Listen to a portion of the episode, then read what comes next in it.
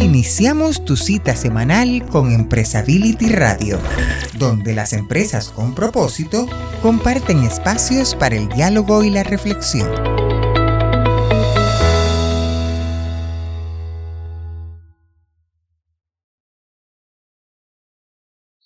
Hola Jaime, qué gusto saludarte en este nuevo programa de Empresability Radio. Es el número 28 ya, Felipe, o sea, ya vigésima octava edición, pues significan varios meses de estar aquí al pie del cañón cada jueves, viernes que sale nuestro podcast al aire. Así es, y con eh, gran gusto el día de hoy, porque con este programa iniciamos la colaboración con un grupo de, de, mujeres líderes en, en, en nuestro país, ¿no? que están impulsando el tema del desarrollo sostenible y la responsabilidad social en diferentes empresas y organizaciones, como es el, el, movimiento de Chinampa. Así es, estamos también estrenando una coproducción en este podcast con Chinampa, que ha sido pues una organización líder en este terreno, liderada, formada por Alejandra Martínez, a quien le enviamos un saludo, y que tiene ahorita una representante distinguida, Odil Cortés, que nos va a presentar el tema. Como ves que ahora el tema lo ha conseguido, lo ha organizado esta organización que se llama Integrarse, parte de Chinampa, al frente de la cual está Udil y la saludamos. Pero, ¿te parece bien que vayamos con primero unos comentarios de enfoque sobre el tema con Eduardo Shaw, que como siempre nos va a dar información valiosa? Así es, siempre nos da este, una, una serie de datos, e información que nos enmarca perfectamente con el, con el tema del programa. Pues adelante, Jaime. Empresability Radio.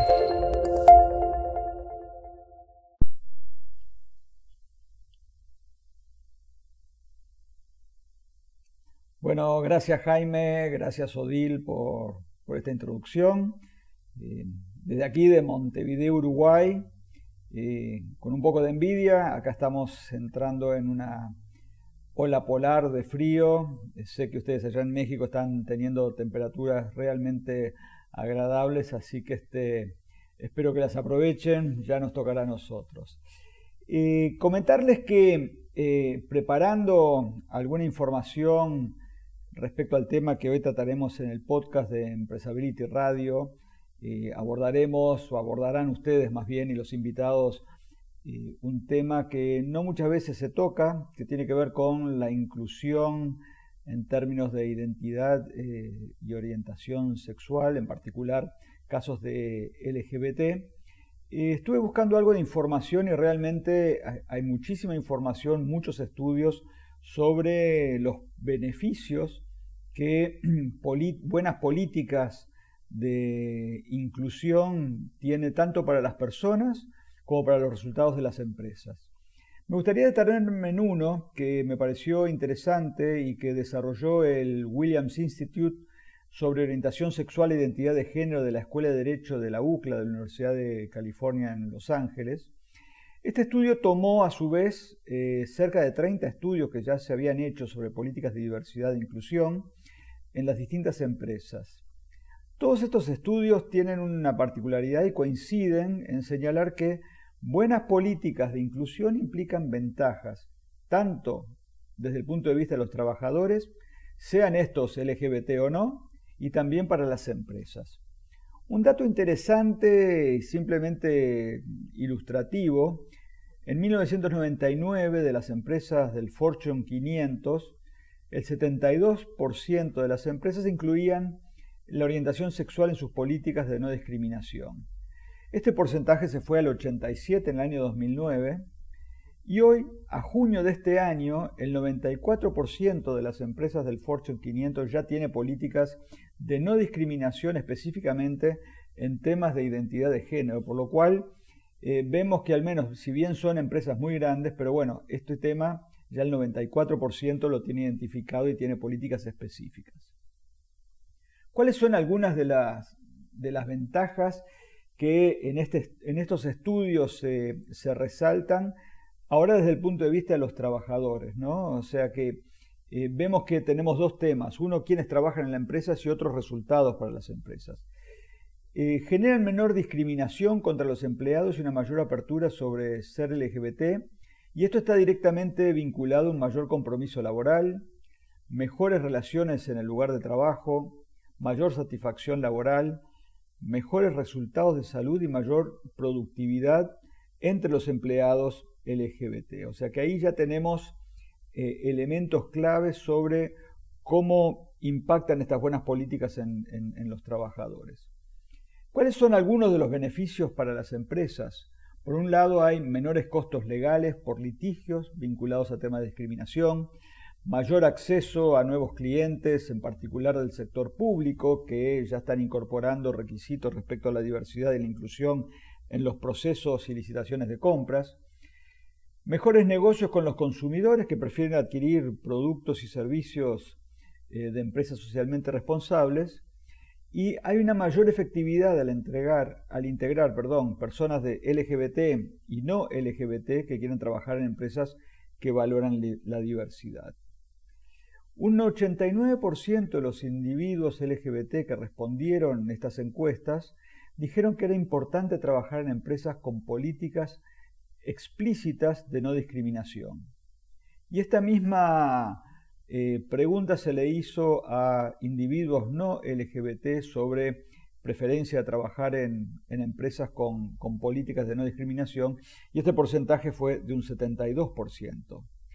A su vez, según un estudio de la consultora McKinsey, que se denomina Diversity Wins, Why Inclusion Matters, o sea, la diversidad gana, ¿por qué la inclusión importa?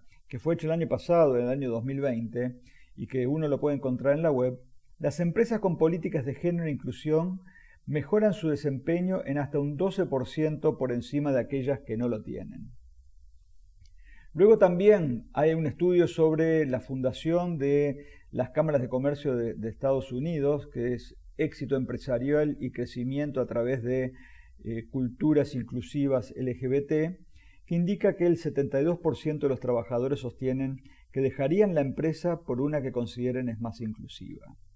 Entonces, si bien vemos aquí claramente eh, que hay beneficios y ventajas para la inclusión de políticas, todos estos eh, relevamientos hacen hincapié en algo, que difícilmente se pueda tener éxito en estas políticas o gestiones si la sociedad no acompaña. Y esto se ve reflejado en que en aquellas sociedades donde hay mayor apertura respecto a estos temas, las empresas que implementan buenas políticas de inclusión son más exitosas. Sin embargo, en aquellas sociedades donde estos temas aún no están desarrollados, están más cerrados, no hay apertura, las empresas les cuesta más incluir estas políticas y a veces estas mismas políticas no son bien vistas por eh, la propia sociedad y la comunidad en la cual integran. Así que bueno, eh, rápidamente eh, para generar un, marco de, lo que se está viendo a nivel internacional, y los dejo a ustedes con el podcast de hoy de Empresability y con nuestros invitados. Desde Uruguay les mando un fuerte abrazo y que tengan una linda jornada de hoy.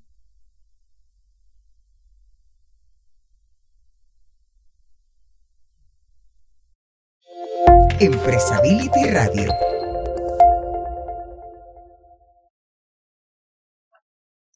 Amigos, muy buenos días. Estamos aquí en la, desde acá, desde la Ciudad de México, grabando nuestro podcast vigésimo octavo. Es el podcast de la responsabilidad social y de temas diversos y nos da tanto gusto estar hoy compartiéndolo con otra organización. Hoy tenemos un podcast diferente porque estamos compartiendo con Chinampa. Chinampa es una organización líder que agrupa mujeres y, bueno, muchos de los que nos están escuchando seguramente ya conocen este movimiento liderado con la iniciativa y bajo la batuta de Alejandra Martínez, a quien mandamos un saludo desde, desde nuestro estudio en casa. Todos estamos en el estudio de, eh, en casa, pero en este podcast que hacemos con tanto eh, entusiasmo cada semana.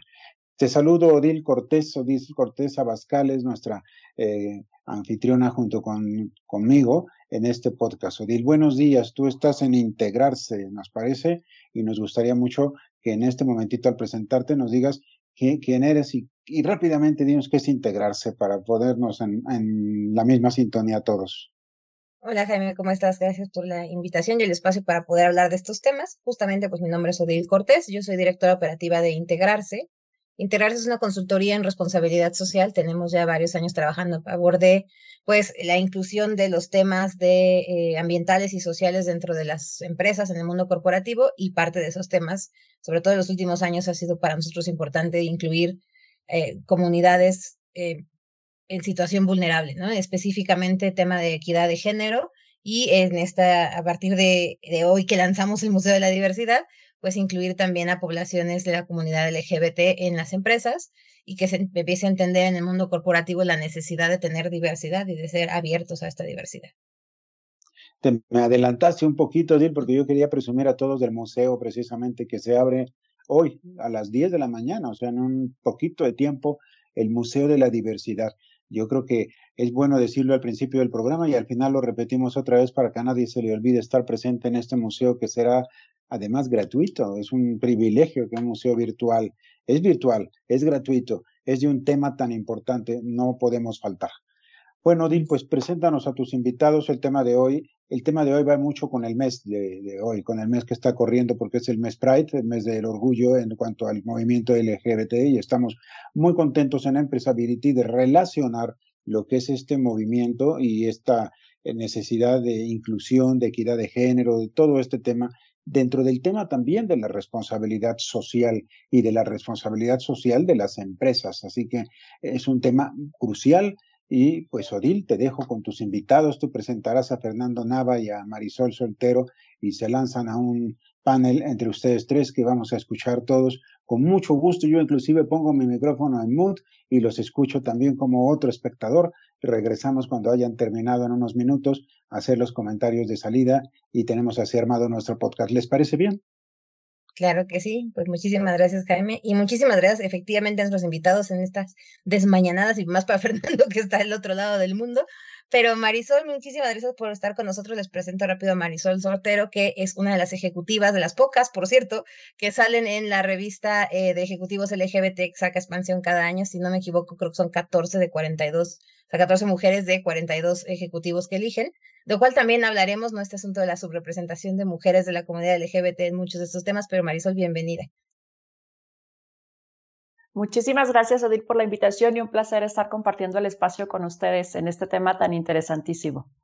Muchísimas gracias. Y pues Fernando Nava, que también está en este listado de los ejecutivos, que además es director de responsabilidad social de una empresa que tiene ya una amplia trayectoria en temas de, inclusión y de estar eh, sobre todo, entiendo, estás también en la parte de inclusión en discapacidad, ¿cierto, Fernando? Bienvenido. Hola, ¿qué tal? Sí, eh, bueno, mucho gusto y muchísimas gracias por la invitación.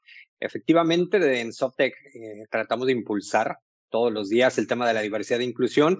En este caso, por el mes, claro que hablaremos de lo referente a la comunidad LGBT, pero también desde la Agenda 2030 estamos impulsando equidad de género y la inclusión de personas, de la inclusión laboral de personas con discapacidad pues ya también, también hablaremos de eso, porque justo esta este, transversalidad, ¿no? De ser eh, vulnerables en distintos sentidos también me parece importante. Entonces, pues muy bienvenidos a todos. Y creo que la primera pregunta con la que me gustaría arrancar es si de verdad necesitamos desde el mundo corporativo que la gente salga del closet. Nosotros me acuerdo que tenemos un cliente en Morelia que cuando eh, platicábamos esto de, oye, pues hay que ver, eh, el, cliente, o sea, él, la persona que, que, con la que teníamos contacto es parte de la comunidad, y en algún momento le dijimos como, oye, ¿por qué no hacemos, buscamos Pride Connection, que ya ven que tienen como esta, pues, no puede llamarlo reconocimiento, ¿no? De, de, de temas de diversidad en la empresa.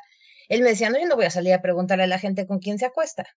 Y la verdad es que tiene mucha razón, ¿no? Entonces, e, e, esta primera pregunta es, en el mundo corporativo, ¿necesitamos salir del closet o más bien debería ser algo que fuera independiente? Entonces, no sé, Fer, si quieres empezar. Claro que sí, mira, desde mi punto de vista, y voy a hablar tanto por Fernanda como la postura de Softec, yo creo que no. Y parto de una premisa que, que me gusta decir mucho, porque para mí la, la, sexualidad es lo más íntimo que tenemos los seres humanos y por ende es algo de lo que no tendríamos que estar exteriorizando. Luego viene entonces este concepto de salir del closet y a mí me parece que todavía esa necesidad de repente de decir que hay que salir del closet es porque no hemos normalizado la situación de que no tenemos por qué hacerlo sin importar cuál sea nuestra orientación, preferencia que también podríamos debatir cuál es la forma correcta de llamarle, pero me parece que no. Yo creo que lo que hay que hacer en las empresas en torno a, cualquier característica, no solo a la parte, en este caso de la comunidad LGBT, es y asegurarnos que se permite, que están dadas las condiciones para que puedas ser tú en el momento que decidas decir o exponer o compartir algo. Yo creo que lo que hay que normalizar eh, no es tanto esto de salir del closet, eh, que significa decir algo que, llevamos oculto, que no decimos de manera tan pública. Creo que más bien hay que normalizar ese tipo de preguntas que son hoy tan cerradas a, algo tan binario como decir este hombre, mujer, novio, novia, esposo, esposa, a decir simplemente, ¿no? Y pongo un ejemplo bien básico, pero que es muy real. Cuando vienen estas cenas de fin de año, una invitación a salir, es simplemente el, acostumbrarnos a decir, traen aquí, trae a quien tú quieras, sin ponerle género y sin ponerle ningún tipo de presión. Yo te compartiría eso con respecto a la primera pregunta. Muchas gracias, Fer. Marisol, ¿y tú qué opinas sobre todo? Porque que hablábamos al principio, ¿no? En, a lo mejor como hombre es mucho más evidente, eh, eh, no estoy diciendo tonterías, ¿eh? pero como que en general es mucho más fácil, y me lo decía este cliente, ¿no? Como darte cuenta si es gay o no es gay, ¿no? Y creo que su lucha además ha sido mucho más visible, ¿no? Históricamente las mujeres lesbianas han tenido muchos temas de, no, es su amiguita. Desde el mundo corporativo que es su amiguita hasta históricamente que no se les, ni siquiera se les juzgaba de la misma manera. Entonces, ¿qué opinas de esa parte en el mundo corporativo? ¿También tendríamos que salir del closet o más bien tendría que ser algo muy independiente de lo que estamos haciendo como profesionales? Sí, de acuerdo. Mira, yo le voy a dar un, una poquito la, vuelta a la pregunta porque creo que aquí la cuestión es que no hay que sacar a nadie del closet. O sea, ese, ese es un proceso sumamente personal eh, en donde nadie nos puede obligar porque no conocemos las circunstancias de ninguna persona. Esa persona puede estar en un contexto que no es seguro, puede tener miedo, no sé, de perder su trabajo, de, de sufrir represalias, del rechazo de algunos grupos cercanos. Y entonces creo que la idea es no hay que, no hay que sacar a nadie del closet. Ahora, si, si me lo preguntas a mí como, como persona de la comunidad LGBT más, que, que la verdad me encuentro pues afortunadamente en un contexto seguro, en donde tengo el apoyo de ciertas redes, en donde tengo el apoyo de la empresa para la que trabajo, yo diría, sí tenemos que salir del closet.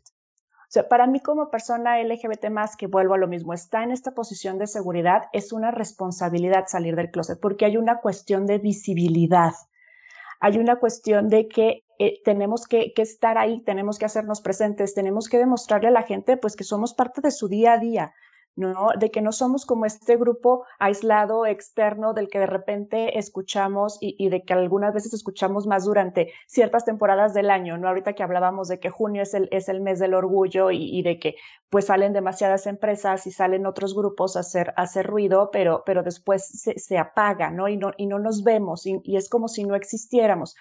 Y, ahora sí, ya retomando la pregunta que me hace Odile, es una pregunta súper interesantísima porque sí, hay un, hay un tema de invisibilidad de las mujeres diversas. Eh, es, el movimiento históricamente, a pesar de que lo iniciaron dos mujeres transgénero, o sea que nunca se nos olvide que las protestas de Stonewall las iniciaron dos mujeres transgénero, el movimiento siempre ha estado enfocado hacia los hombres, ¿no? Y, creo que no, no es, no tan, es sí lo que bien dices de, un tema de que es más fácil darte cuenta, no siempre. O sea, recordemos que también en, en, los hombres, en los hombres gays, en los hombres homosexuales, pues hay un espectro grandísimo de, de, comportamientos, de características, eh, etcétera. Pero yo a, lo que, y, me he hecho esta pregunta que, que tú me acabas de hacer en, en demasiadas ocasiones, ¿no? A ver, de por qué decimos que es más fácil para los hombres, qué pasa con esta invisibilidad de las mujeres y la respuesta a la que llego, y tal vez puedo estar equivocada, la pongo sobre la mesa para que la discutamos y, y, la destruyamos en este momento y construyamos algo totalmente diferente, es que los roles de género y los estereotipos de género son tan poderosos que atraviesan tantas otras características que tenemos como seres humanos. Y entonces nos encontramos ante esta situación en donde el hombre homosexual que tiene comportamientos femeninos se vuelve visible y se vuelve en cierta forma atacado y se vuelve en, cierta forma no algo, eh, pues eh, incluso hasta no deseado, ¿no? Y, tiene que ver con este tema de que finalmente, eh, y digo, esto es totalmente algo que no debería de suceder, lo femenino lo minovalorizamos, o sea, lo hacemos menos, pasa a un segundo grado. ¿No? Entonces, incluso dentro de la comunidad, y esto lo he escuchado de muchos amigos y, de activistas y, de expertos en el tema, si eres un hombre homosexual, que eh, te ves masculino, que eres blanco, dicen, ya la hiciste, ya estás del otro lado, ¿no? O sea, preocúpate si tienes ciertos comportamientos o ciertas características femeninas. Y creo que a las mujeres nos pasa al revés, y esto se ve sobre todo en el ámbito de la empresa. Si eres una mujer femenina, claro que no eres lesbiana. ¿Cómo que eres bisexual? Ni al caso, tú con esos comportamientos, con cómo te vistes, usas tacones. ¿no? Entonces, ahí empezamos ya con el tema de la invisibilidad. Tú por ser femenina no puedes ser una mujer diversa. Y si tienes comportamientos masculinos, te conviertes en alguien del club. Te vuelves una más de los chicos. ¿No? Y, esto es súper curioso y también algunas amigas me lo han dicho. Dicen, esta dinámica es, es graciosísima porque a final de cuentas, dicen, me tratan como si fuera hombre. ¿no? Y entonces volvemos al tema de la invisibilidad. O sea, al final de cuentas, el, resultado de, esta dinámica es difícilmente nos vemos, difícilmente nos notamos. Y entonces de ahí que yo digo, no saquemos a nadie del closet, pero si podemos, hay que salir del closet, porque tenemos que vernos, porque hay que ser visibles y porque la representación importa.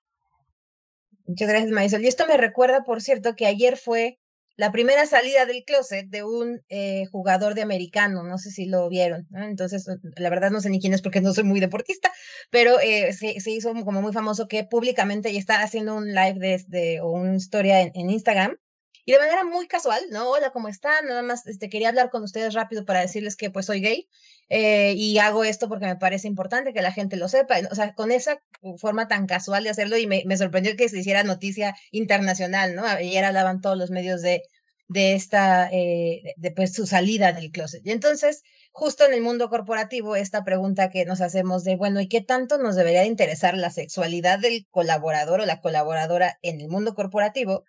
¿Y por qué se vuelve también importante hacer estos tipos de listados a los que dos de ustedes pertenecen, ¿no? Me parece, eh, y, retomando lo que decías Marisol, de si, si en esta posición de privilegio, debemos salir del closet para que más gente se inspire. Eh, me gustaría saber tu opinión, Fer, sobre justamente estos listados de ejecutivos LGBT, esta mercadotecnia que ya hay alrededor de, lo que llamamos ¿no? el, arco iris, digámoslo así, y, si crees que genera más beneficios a la comunidad o acaba usándola en fines mercadotécnicos. Sí, mira, retomando un poco eh, lo que decía Marisol, porque hay, hay algo en lo que dijo que me gustó mucho y que me recordó justamente a la primera vez que me invitaron a participar en este listado. Eh, a ver, yo puedo decir que soy abiertamente gay porque lo sabe mi familia, porque lo saben en mi empresa, porque lo sabe la gente cercana a mí, eh, y ya está, o sea, no tengo absolutamente ningún problema en que lo sepan. Eh, pero eh, sí trato de, que no sea algo que me distinga, ¿no? Nunca llego y me presento y digo, hola, soy Fernava, soy gay, ¿no? Y, y, y, pero entonces cuando llega esta parte, yo me debatía porque dije, a ver, me están invitando porque soy gay o porque soy ejecutivo por el trabajo y dije, bueno, a ver, Fer, tampoco te enrolles tanto, es un poco de todo, ¿no? Y, y, yo me rehusaba un poco, pero alguien me dijo, alguien muy cercano a mí, justo las palabras que decía Marisol, que creo que esta onda de salir o no depende mucho del entorno en el que estemos. Creo que hay posiciones desde las cuales sí podemos salir y decirlo, porque de alguna manera esa posición que nos hemos ganado, y no me refiero a, la parte jerárquica en la organización, sino a la parte del respeto, en mi caso de haber sido mentor de muchas personas, de, tener lo que le llaman en las organizaciones un capital social, eh, creo que esa parte también nos respalda, ¿no? Y que también es parte de permitir que nos conozcan como personas en toda nuestra totalidad y, total que yo, yo, me, yo me, me rehusaba un poco, pero justamente alguien me dijo de esta parte de responsabilidad o de esta parte también de, de poder inspirar, y lo digo con, con muchísima humildad, de, de, poderle decir a las personas que hoy no tienen quizá ese entorno tan seguro como lo pudiéramos tener algunos de los que aparecemos en ese listado, porque salir en ese listado es eso, ¿eh?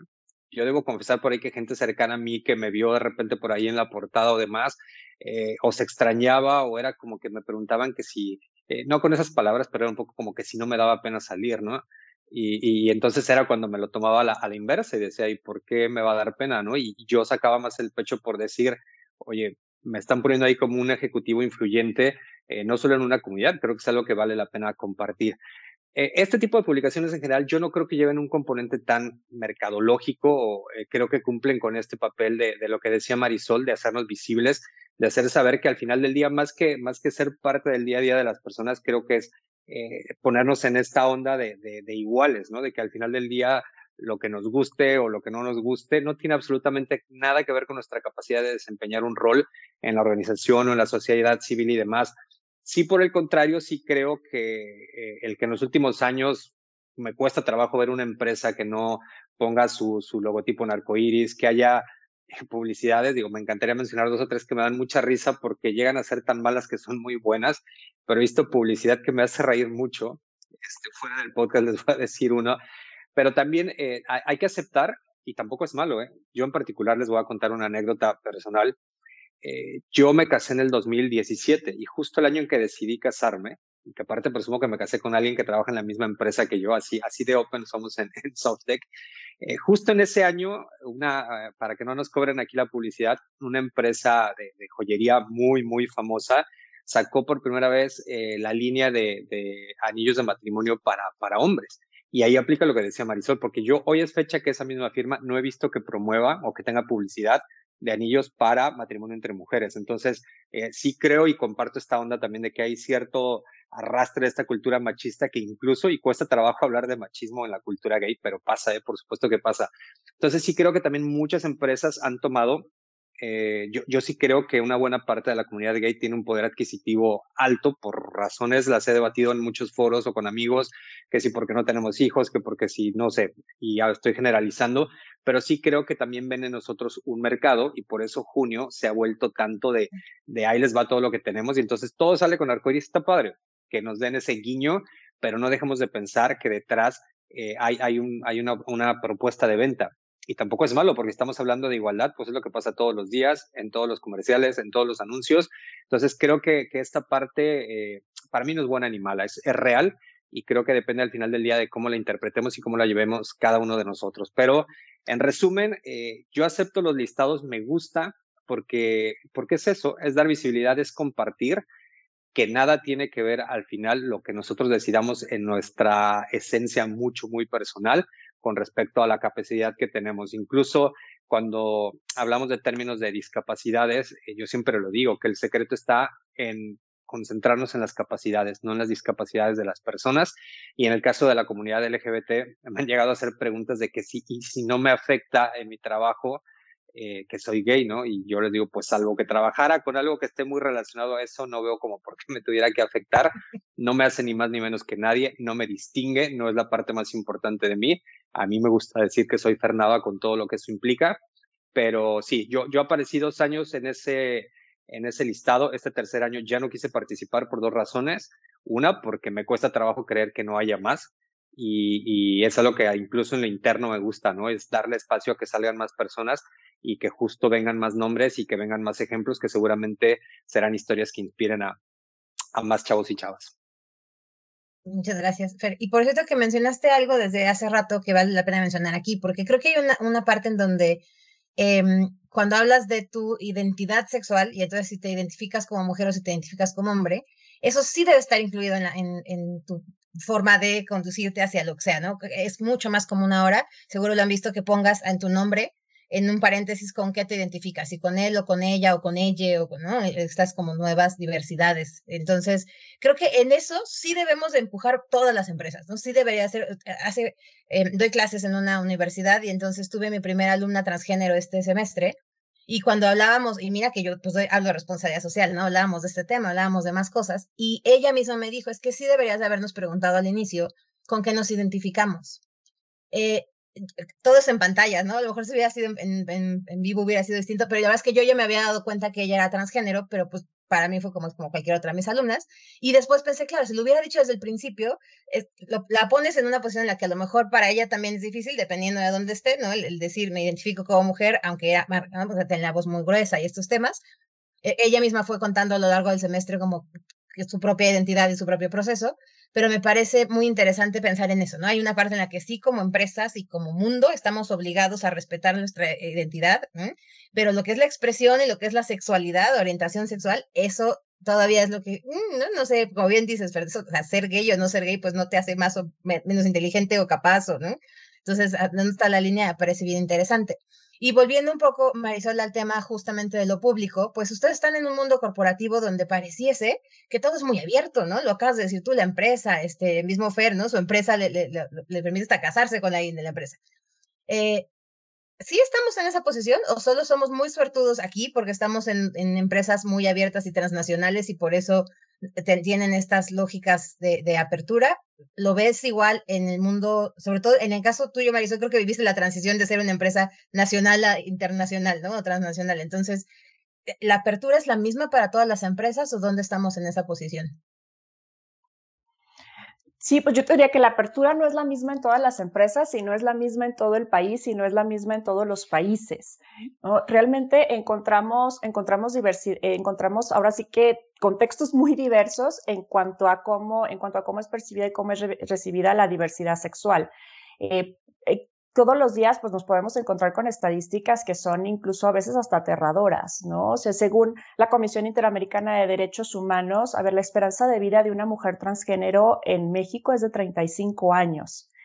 Ese, ese número es, es aterrador, ¿no? México es el segundo país con más eh, transfeminicidios del mundo después de Brasil.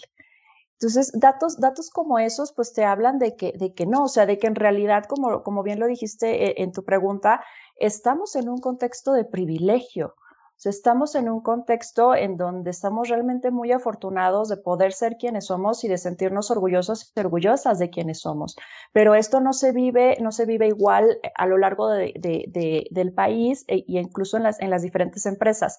Y, y retomando esto que decías de la empresa nacional, la empresa transnacional, yo creo que más que partirlas y hacer como esa dicotomía en transnacionales, nacionales y entonces a partir de ahí tratar de dibujar eh, diferentes características, creo que más bien tiene que ver, al igual que con las personas, con las experiencias que has tenido con el contacto que has tenido con, con, otras, con otras diversidades, con, con otras culturas, con otras formas de entender la vida y de entender en sí el, el mundo, ¿no? Eh, obviamente las, las empresas que pues tienen operaciones en diferentes países, pues se encuentran ante diferentes eh, experiencias, ante diferentes culturas y entonces tienden a ser más abiertas porque entienden eh, la ventaja competitiva que representa la, diversidad, ¿no? Hace un momento eh, tú nos preguntabas si, si, como empresa nos debería de importar la, orientación sexual o, la identidad de género o la expresión de género del colaborador. Y mi respuesta es, a ver, sí nos debe interesar, pero no solo del colaborador, también del cliente, también del proveedor, también del accionista, también de todos tus grupos de interés, ¿no? Y no solo, y no solo cuestiones en cuanto a la diversidad sexual, sino diferentes características que tienen estas personas y todas las intersecciones que se generan a raíz de esas características, ¿no? ¿Y, y por qué? Porque eso te hace más cercano y te hace más empático como empresa a sus necesidades. Y obviamente en el entendimiento de esas necesidades, pues hay oportunidades de negocio. Entonces, la diversidad tiene, tiene esa, esa ventaja. La, diversidad es una fuente de innovación.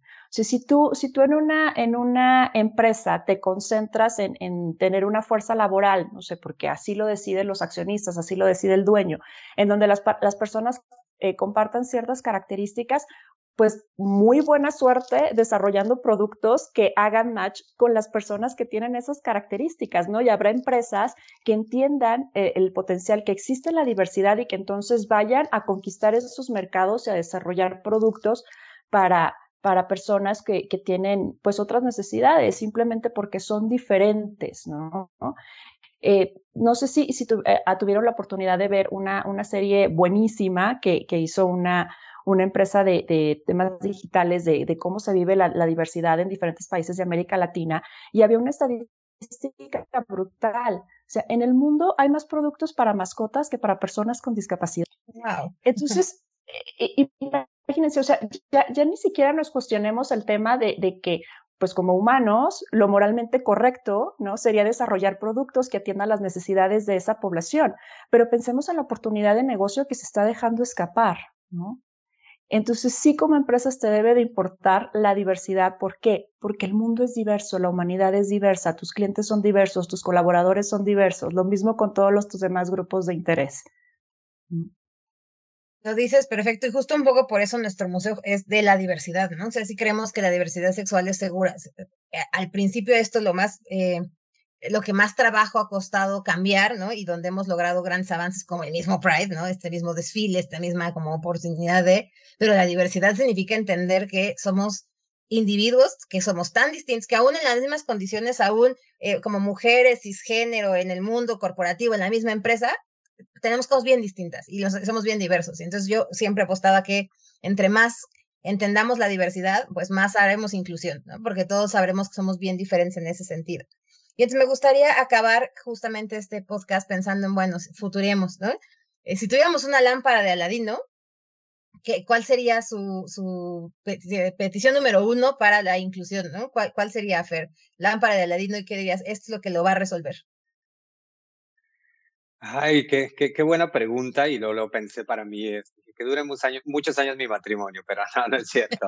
No, sabes una cosa, creo que serían dos. El primero, eh, a ver, cualquiera de las dos que suceda primero y espero que una sea consecuencia de la otra. Eh, uno, que, a ver, yo siempre parto de otra premisa que me encantan las premisas, que es el respeto. Creo que el día que aprendamos a respetarnos por el simple y sencillo hecho de que todos somos personas con todo otra vez lo que eso involucre, eh, creo que ese día van a cambiar muchísimo las cosas. Eh, y por el otro lado, eh, ojalá que eso nos lleve a que dentro de algunos años, espero que no muchos, que no se tenga que llegar a, hasta el 2030, que se plantean muchos de estos objetivos, sean necesarios más foros que, que hablen de lo que decían, ¿no? De más bien cómo gestionamos esa inclusión y no de foros donde todavía tengamos que salir a, de repente levantar la mano o, a evidenciar lo que todavía no es igual. Yo creo que me, cae, me quedaría con eso, pero por encima de todo, porque impere el valor de respeto como el más universal que hay en el mundo. Muy, muy buen deseo, Fer. Muchas gracias. Marisol. Sí, pues a ver, un deseo, eh, creo, que, creo que va a sonar, va a sonar algo que a lo mejor ya hemos escuchado, pero es algo que, que en verdad me, me, encantaría poder ver algún día.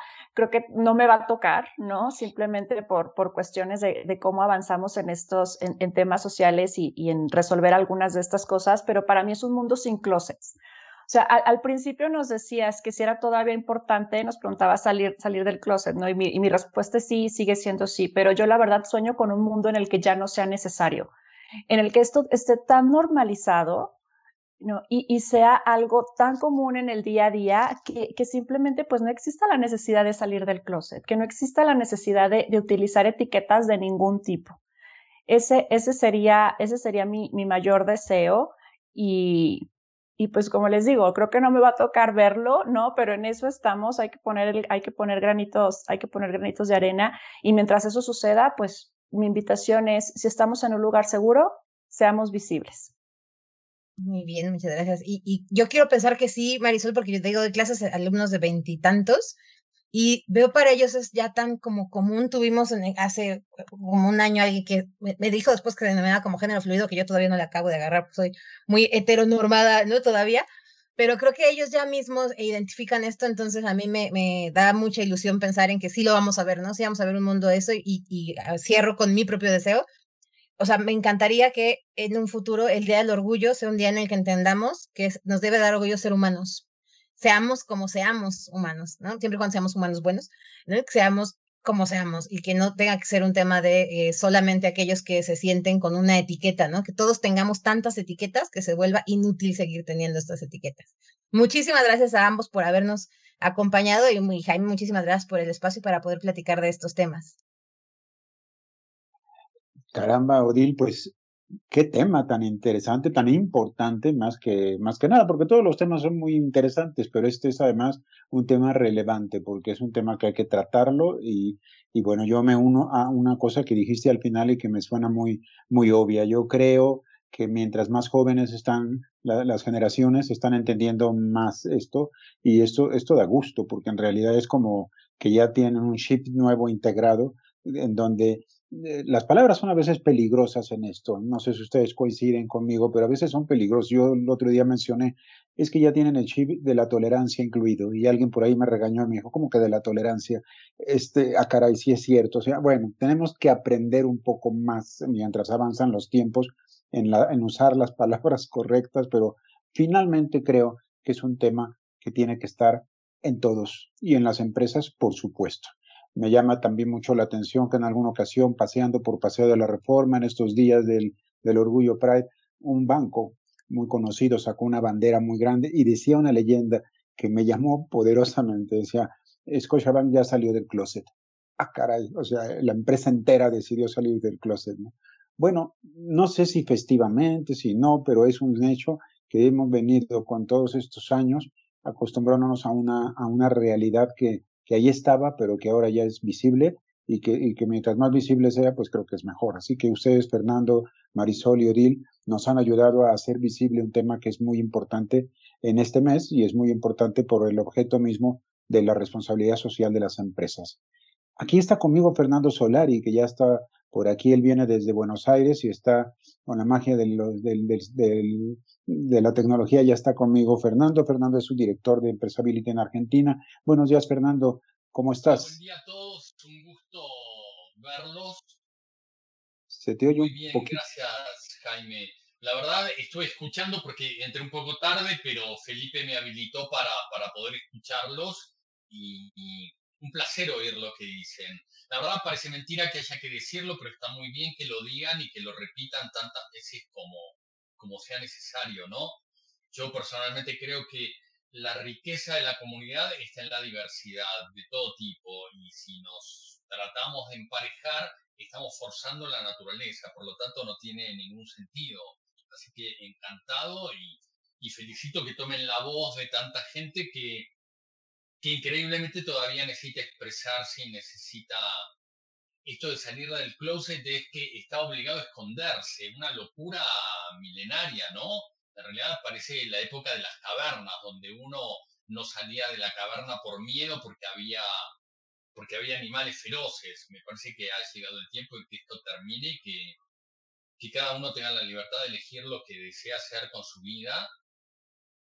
Así que felicitaciones a los tres Pues muy bien, Fernando, pues así es efectivamente.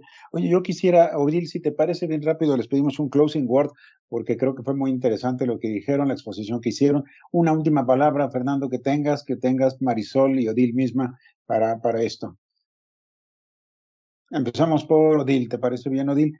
Una última palabra de cierre. ¿Cómo, cómo te sientes después de este eh, panel tan interesante? Y qué es lo que crees que de valor le aporte al mundo de las empresas en la responsabilidad social. Yo desde hace mucho respecto a estos temas me siento muy comprometida a, siempre lo he dicho en todo, ¿no? Usar mi privilegio para ayudar a otros.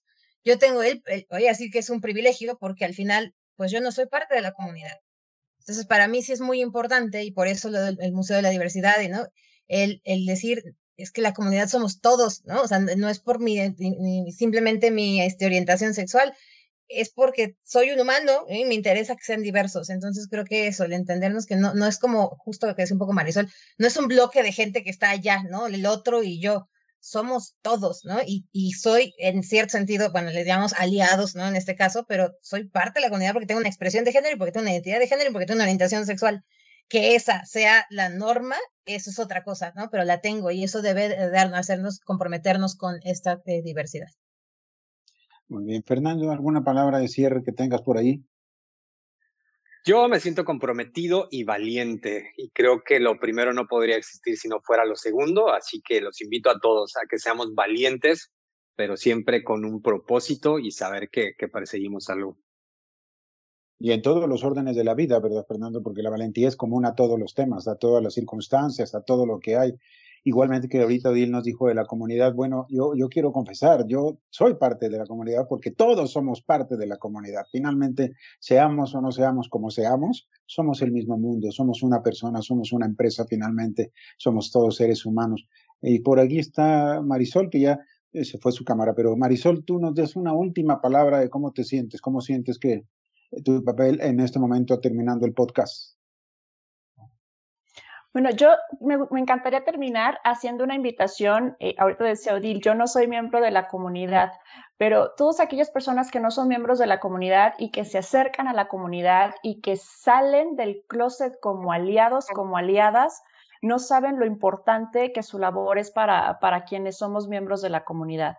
Ustedes nos ayudan a señalar eh, cosas que no están bien, nos ayudan a hablar, toman la palabra por nosotros, se manifiestan y realmente el, trabajo de, los aliados para empujar estos temas, pues es, es fundamental, ¿no? Temas que, que ya comentaba, que ya comentaba Odil, es, y a, mí me da un poquito de risa porque luego a veces nos dicen es que está de moda y, y no, no, no es que esté de moda, los temas no están de moda, los temas simplemente toman fuerza cuando la humanidad está lista para afrontarlos.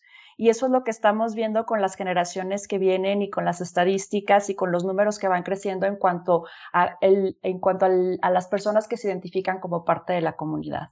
Entonces, muchas gracias a los aliados y, y sí, sigamos empujando y, y esperemos que un día vivamos en un mundo sin closets, como lo dije.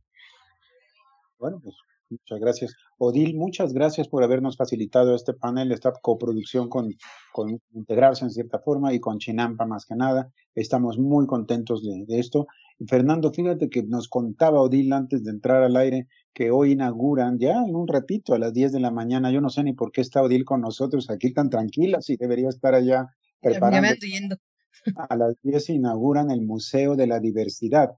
Así se le llama Odil, el museo, sí, ¿verdad? Museo si nos dices rápidamente este museo, ¿cómo yo como espectador, por qué debo de entrar? ¿Qué va a haber de interesante ahí? ¿Qué se va a ofrecer? Es un espacio virtual y gratuito donde vamos a hablar en una primera etapa sobre la lucha que ha tenido la comunidad LGBT por generar inclusión en la sociedad. Entonces hablamos desde los orígenes que creemos que ahorita que dice Marisol esto está de moda, Estamos hablando desde los sumerios y los griegos, ¿no? Que ya existían estos temas de, identidades, expresiones y orientación sexual diversas, entonces, desde ahí hacemos un recorrido histórico tal cual, ¿no? De cómo pasamos por que eso fuera algo común, luego cómo lo normamos y lo vimos feo, y luego ¿no? esta, lucha por hacer que volvamos a verlo como algo eh, común en nuestra sociedad.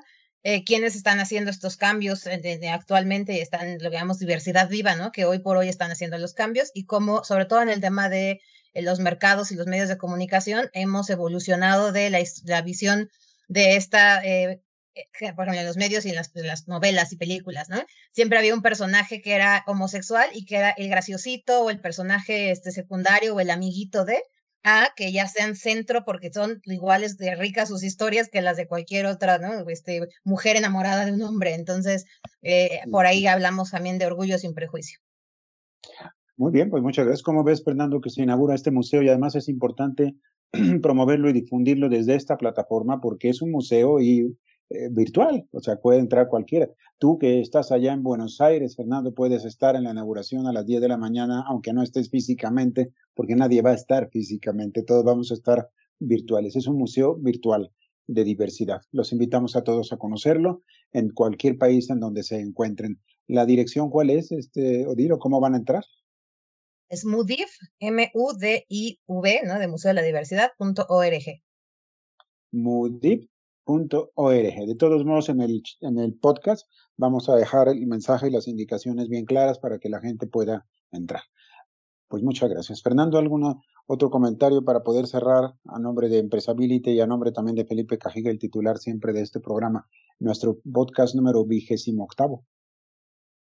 No, un placer escucharlos. Gracias por la invitación. Me parece que esto de hacer las cosas virtuales son mucho más abarcadoras y Creo que esto estamos hablando de cuestiones humanas, por lo tanto, las fronteras, las visiones de los grupos y demás no tienen sentido, así que voy a entrar encantado y vamos a difundirlo como corresponde, porque creo que es un hecho histórico para, para enterarse y para ver la historia y para ver los respaldos que tiene, para ver que estamos hablando de algo que claramente tiene que ver con la naturaleza de todos, así que tiene que ser tan bienvenido como cualquier otra expresión Bien, me alegra haber tenido este tema, Felipe, y Felipe no está, Jaime, siempre lo tenemos integrado a Felipe, aunque en estos días no venga, pero creo que va a ser un, podcast que va a valer la pena escuchar y que va a estar difundido como todo, Jaime.